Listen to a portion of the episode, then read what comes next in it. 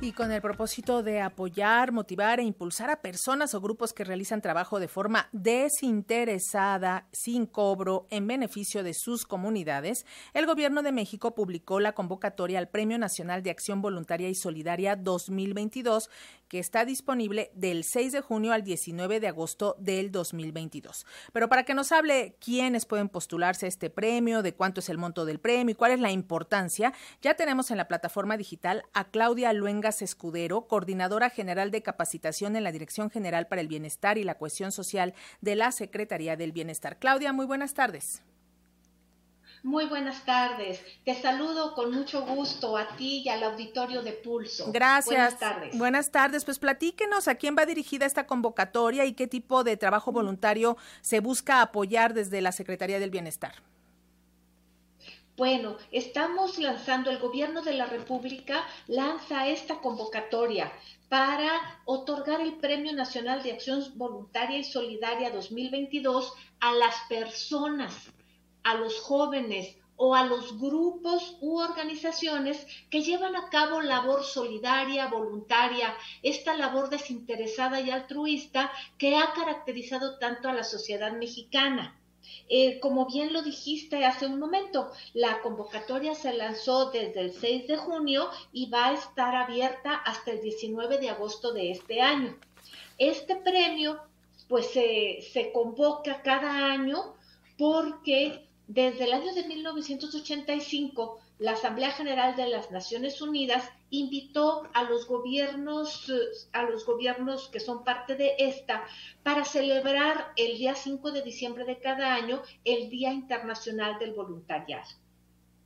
En este sentido, el propósito del gobierno federal es visibilizar, difundir y dar a conocer todos estos trabajos de diversa índole que de manera voluntaria, solidaria, altruista, llevan a cabo colectivos, colectivas, grupos, organizaciones, personas, personas jóvenes a lo largo y ancho del territorio nacional en un reconocimiento a la importancia y la trascendencia de estos esfuerzos que siempre inciden en beneficio de los grupos sociales más vulnerables y en pro de la cohesión social, de la formación de comunidad y de cultura de paz. Eh, ¿Qué requisitos, Claudia, se necesitan para postularse a este premio? Ah, bueno, pues este, para, para ser postulados a este premio, lo primero que tenemos que, que saber es que no están permitidas las autopostulaciones. Tienen que ser postuladas los candidatos y las candidatas por personas físicas, instituciones, este, instituciones académicas, organizaciones de la sociedad civil y el requisito es que se lleve a cabo una labor voluntaria, no remunerada, que tenga un impacto social, preferentemente en los grupos más vulnerables de las regiones en donde se desarrollan las actividades. el premio se otorga en tres categorías. La categoría grupal, la categoría individual y la categoría juvenil. Para este, poder participar en, esta convocatoria, eh, las asociaciones y las personas deben de ser de nacionalidad mexicana o tener una residencia legal en el territorio de la República Mexicana. Esto, bueno, pues se acredita con el acta de nacimiento, con la identificación oficial. En el caso de extranjeros residentes en el país, pues con la forma migratoria respectiva.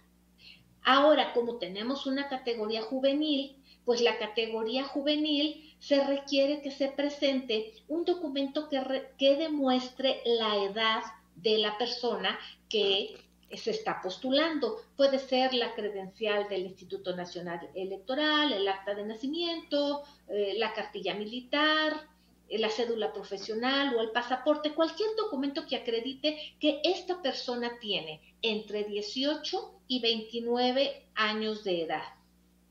tenemos que decir que este, las autopostulaciones son motivo de anulación y en este premio no se analizan ni se reciben postulaciones post-mortem. Son para personas que están vivas en el momento de ser postuladas y para efecto de recibir el premio correspondiente. Claudia, eh, ¿qué tipo de organizaciones o personas en lo individual han sido premiadas con este reconocimiento? Es, bueno, la mayor riqueza de este premio es visibilizar a estos grupos. Por ejemplo, el año 2021, el año, la convocatoria inmediata anterior, en la categoría grupal el ganador fue el Grupo Autónomo de Voluntarios que participan en la conservación de tortugas marinas y gallos, gallitos marinos, que son unas pequeñas avecitas, en el municipio de Los Cabos, porque convocan a la sociedad en el municipio de Los Cabos, en Baja California Sur, y este, se hacen jornadas masivas de acción de conservación en las playas en donde participa, bueno, la comunidad entera se vuelca. Entonces se convierte en un espacio de convivencia, de interacción muy interesante.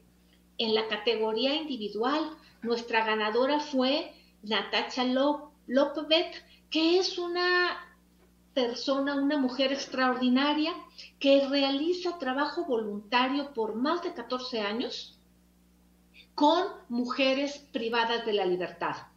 Ella hace trabajo de para la inserción laboral, para la resiliencia de las mujeres cuando salen de prisión, para que cuenten con alternativas de reinserción social y para que definan y construyan su proyecto de vida. Todo esto de manera completamente voluntaria y altruista. Finalmente, nuestro joven Sí, Claudia, perdón, discúlpeme porque ya traigo el tiempo encima. Eh, ¿A dónde pueden hacer llegar todas eh, las postulaciones ah. para este para que la gente esté enterada, los grupos que están participando en todas estas acciones?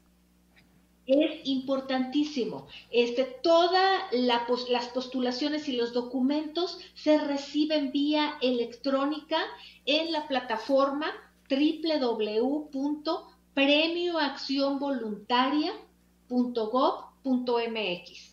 Pues y ahí se puede, tener intercambio de información, dudas, preguntas para efecto de que se puedan hacer las postulaciones y se reciba la documentación comprobatoria de las actividades de los candidatos.